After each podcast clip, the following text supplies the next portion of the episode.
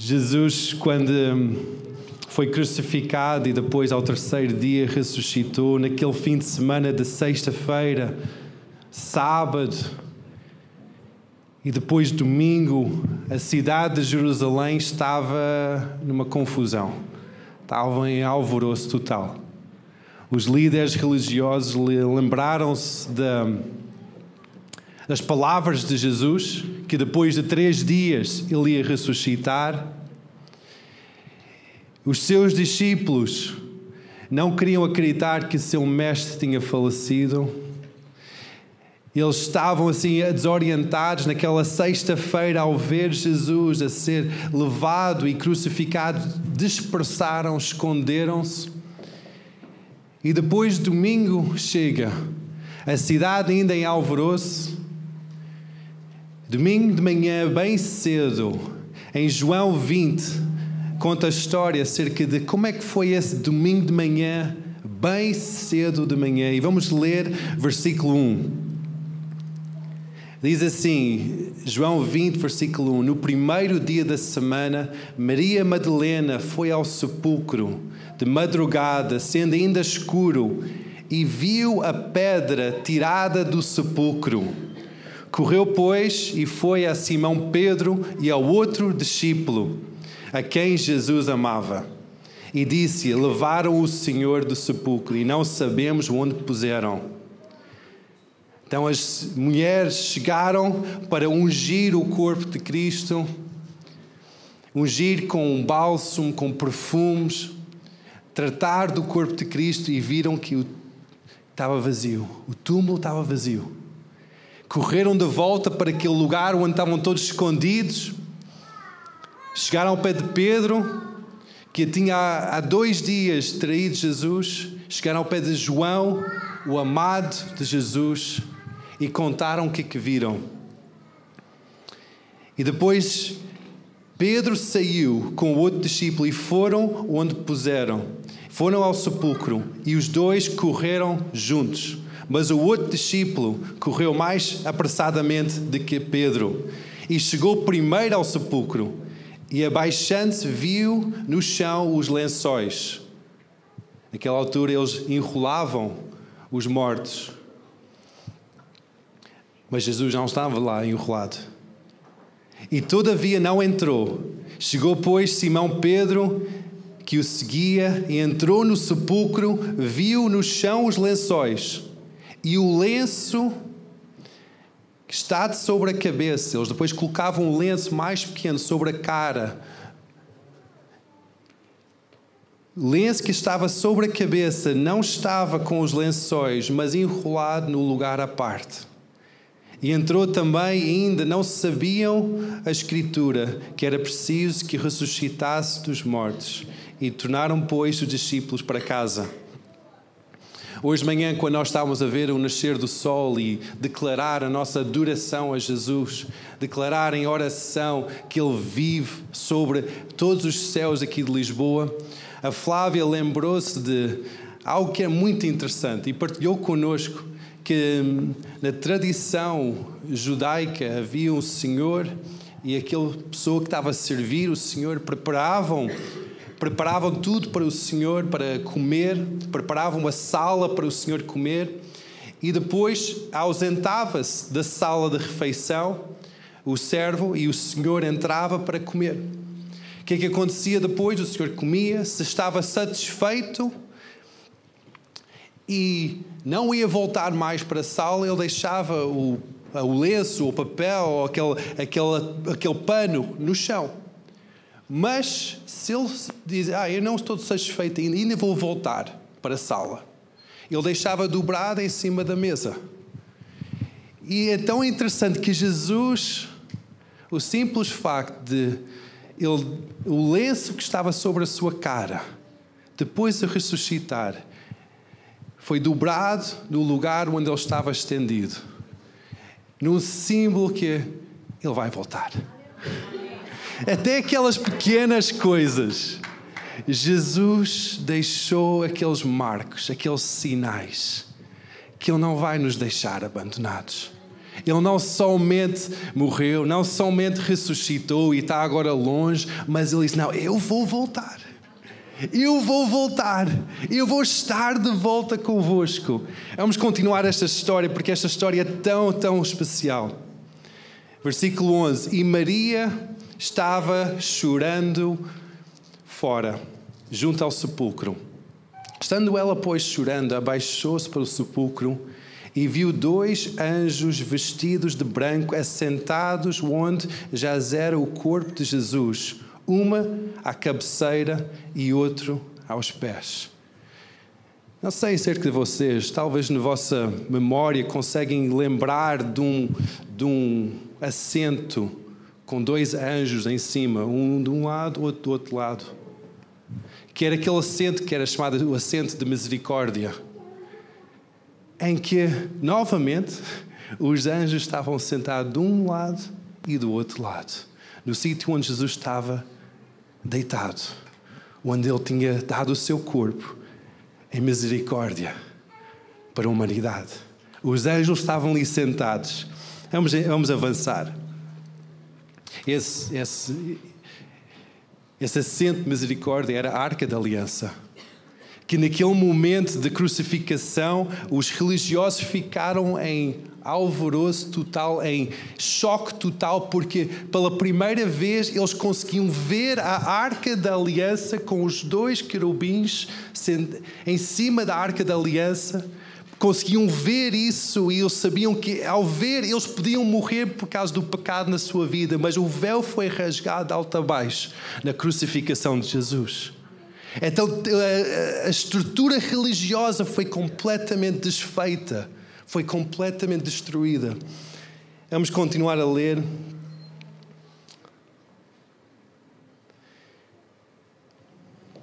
E disseram a eles: Mulher, por que é que choras?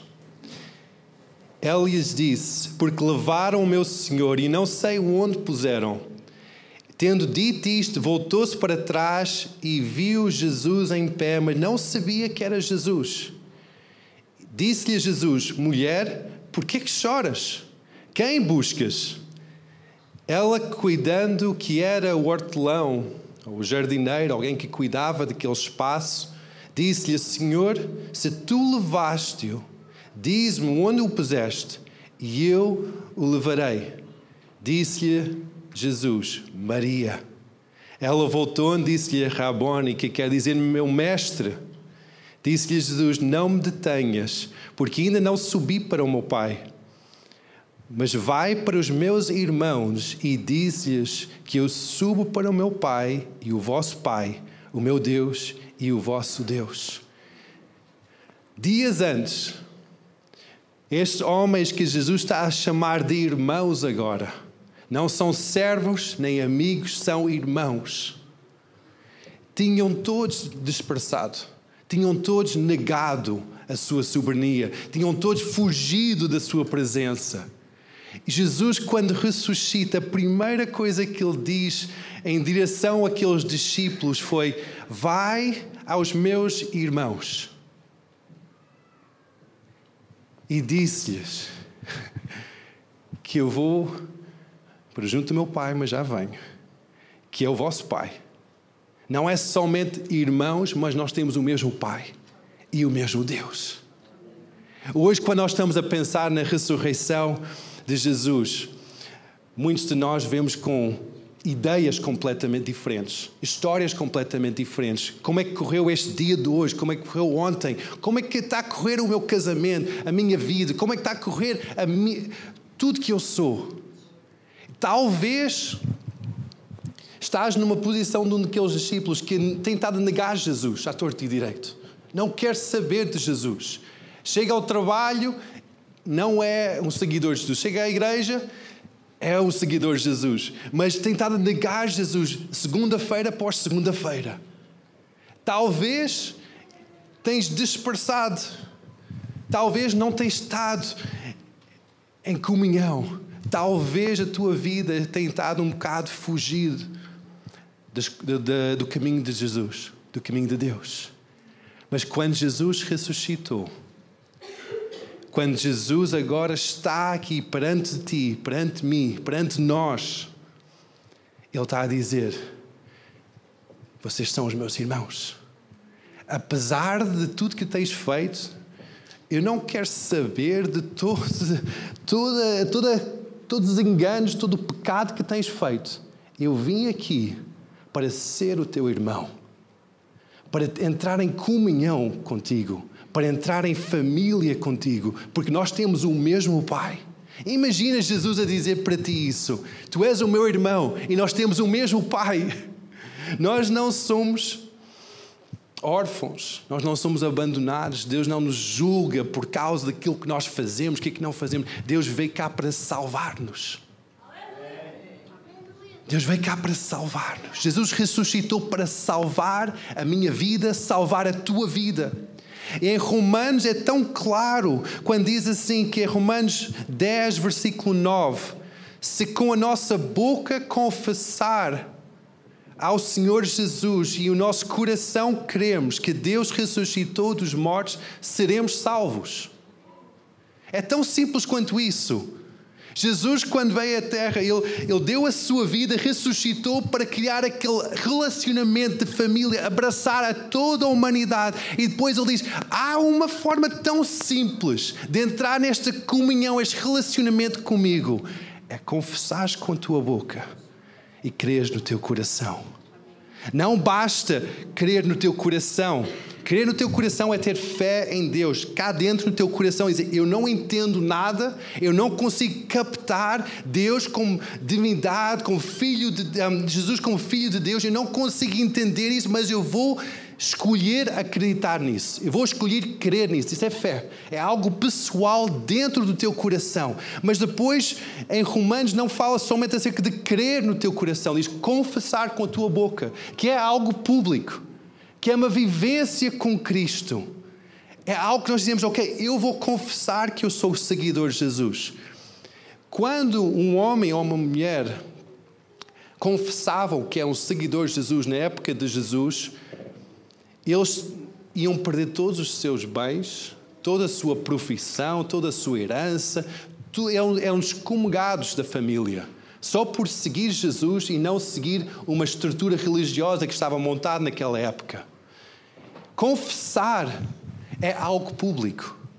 Quando nós dizemos, Jesus, eu acredito que tu és o Filho de Deus, eu acredito que tu deste a tua vida por mim, algo acontece no nosso interior, no nosso homem espiritual, que esse homem espiritual ressuscita. Há aquela ressurreição do nosso homem espiritual cá dentro. E por isso nós dizemos que nós somos uma nova criatura. Nós somos nascidos de novo quando nós cremos no nosso coração. Mas depois, quando nós confessamos com a nossa boca, caminhamos neste caminho de salvação caminhamos com Jesus diariamente, dizer: Eu vou largar as coisas deste mundo que não tem nada a ver com Jesus, eu vou seguir um novo caminho, uma nova identidade. Nós estamos a entrar numa outra ressurreição, que depois, no final dos tempos, Jesus, quando vem, e nós dizemos Maranata vem, aquela celebração de Jesus regressar, voltar, mas quando ele vem, há algo que vai acontecer. É que vai haver uma outra ressurreição em que nós vamos ser avaliados por causa de, da vida que nós tivemos aqui nesta terra. Mesmo crendo em Jesus ou não, confessando Jesus ou não, no final dos dias vai haver uma segunda ressurreição em que cada homem, cada mulher vai ser avaliado de como é que tem estado a confessar Jesus. Como é que tem sido a sua vida com Jesus? E quando nós estamos a celebrar a ressurreição de Cristo, nós celebramos esta nova vida que nós temos cá dentro, mas depois também estamos a celebrar uma nova vida que nós confessamos diariamente, que nós estamos a seguir Jesus para que quando chega aquele dia de Maranata, quando nós somos avaliados e dizer, ok, entra, entre no repouso de Deus ou seja amaldiçoado para sempre. Por causa da confissão e vida que nós seguimos, vamos entrar na vida eterna, na glória com Deus. Agora, o caminho é tão simples. Se confessarmos com nossa boca, cremos no nosso coração que Jesus é o Filho de Deus, nós seremos salvos. Então, eu não sei a tua vida, eu não sei o que é que se passa na tua vida, como é que foi no carro para chegar cá, não sei o teu estilo de vida, eu sei que estás aqui hoje. Eu sei que tu foste exposto a uma adoração a Jesus, eu sei que tu foste exposto a um programa, a um teatro que nós vimos com os nossos olhos algo real, como é que, como é que foi, como é que podia ter sido. Agora estão a ouvir uma palavra e talvez há algo no teu coração que está a bater e dizer: Olha, eu, eu creio em Jesus, mas eu não tenho estado a confessar Jesus. A minha vida é uma vida hipócrita, é uma vida falsa, que tanto sou crente como não sou crente. Tanto eu digo as coisas bem como eu digo coisas más. Tanto eu tenho uma postura boa como postura má. Eu desafio-te hoje para pôr o teu passo direito com Jesus. Entrar no caminho do arrependimento, de mudança de vida. Confessar Jesus que Ele é o teu Senhor e que Ele salva a tua vida. Amém? Então, quando nós estamos nesta Páscoa, eu quero convidar todos a ficar de pé e estamos mesmo a terminar.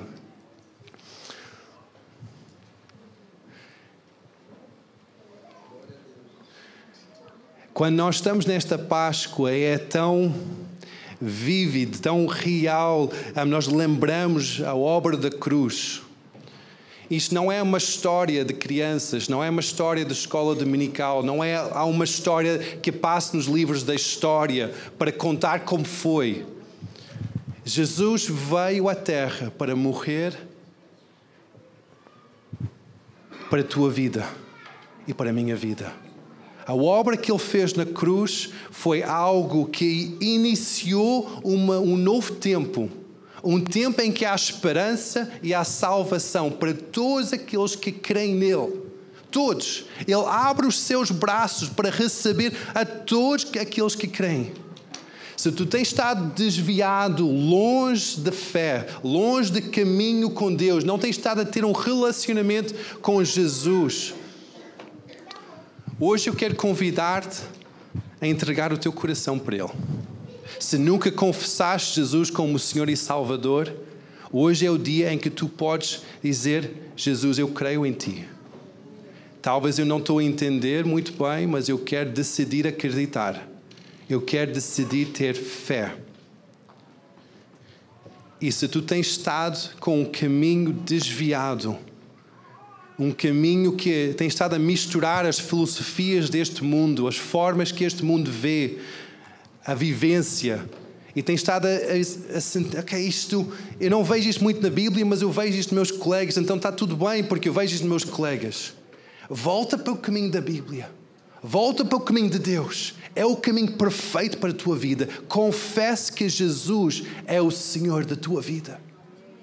Amém? Amém. Então eu vou dirigir numa oração de entrega. Uma oração em que tu vais repetir esta oração, declarando que eu creio em Jesus, sendo o Filho de Deus vivo. E depois nesta oração é também uma oração de confessar Jesus como o Senhor da tua vida. E eu quero desafiar-te a declarar isso em voz alta. Não é algo para ti mesmo em que tu vais dizer baixinho, não vais declarar em voz alta. Não. Eu entrego a minha vida para ti, Jesus. Amém? Amém. Aleluia. Então, com todos os olhos fechados, com cada cabeça reclinada em reverência perante o Senhor, eu peço às crianças para agora ficarem ao pé dos pais. É um momento solene quando nós fazemos as nossas, a paz com Deus. É um momento de seriedade.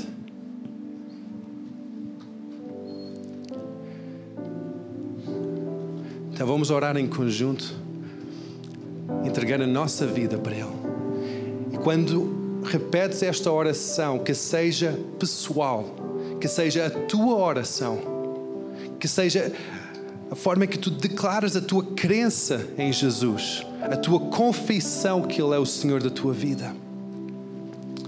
Então vamos orar. Senhor Jesus, eu creio em Ti. Eu creio em ti. Eu creio que Tu és o Filho de Deus, Creio que tu és o Filho de Deus. que Tu entregaste a Tua vida por mim Que e ao terceiro dia ressuscitaste. E ao terceiro dia ressuscitaste. Hoje eu peço perdão pelo meu pecado. Hoje eu peço perdão pelo meu pecado. Eu peço perdão por, por ter desviado o Teu caminho. Eu peço perdão por ter desviado o teu caminho. E eu confesso E eu confesso que Tu és o Senhor da minha vida, que tu és o Senhor da minha vida. a autoridade sobre a minha vida. A a partir de hoje, E a partir de hoje eu vou seguir os Teus caminhos. Amém. Amém. Aleluia. Aleluia. Eu, eu acredito que várias pessoas fizeram as pazes com Deus hoje. Que houve um momento de reconciliação em que talvez houve pecado ou desvio, que nesta hora vocês confessaram que Jesus é o Senhor pediram perdão por pecado. E quando vocês pedem perdão, quando nós pedimos perdão a Deus, algo maravilhoso acontece. Algo maravilhoso acontece. Ele perdoa. Ele perdoa mesmo. Não é, não é um perdão assim falso para nos calar. Não, Ele perdoa mesmo. Ele limpa o pecado. Ele limpa todo o pecado que estás a confessar. E se hoje tu dizes, Deus, perdoa o pecado que eu tenho cometido, eu posso dizer com confiança que Deus perdoou o teu pecado, que tu estás perdoado. Estás perdoado, estás limpo.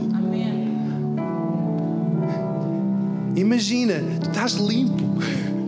És uma nova pessoa. O mesmo poder que ressuscitou Jesus dos mortos habita no teu coração a trazer uma nova identidade. O mesmo poder que ergueu Jesus dos mortos está dentro de ti para ajudar-te a caminhar sobre a confissão da tua boca que fizeste agora mesmo. Esse mesmo poder de Deus está dentro de ti agora mesmo. Para que quando sais daqui porta fora, tu podes viver como alguém que diz: Eu sou cristão. Eu tenho imagem de Cristo sobre a minha vida. Eu sou cristão. E o poder de Deus habita dentro de ti.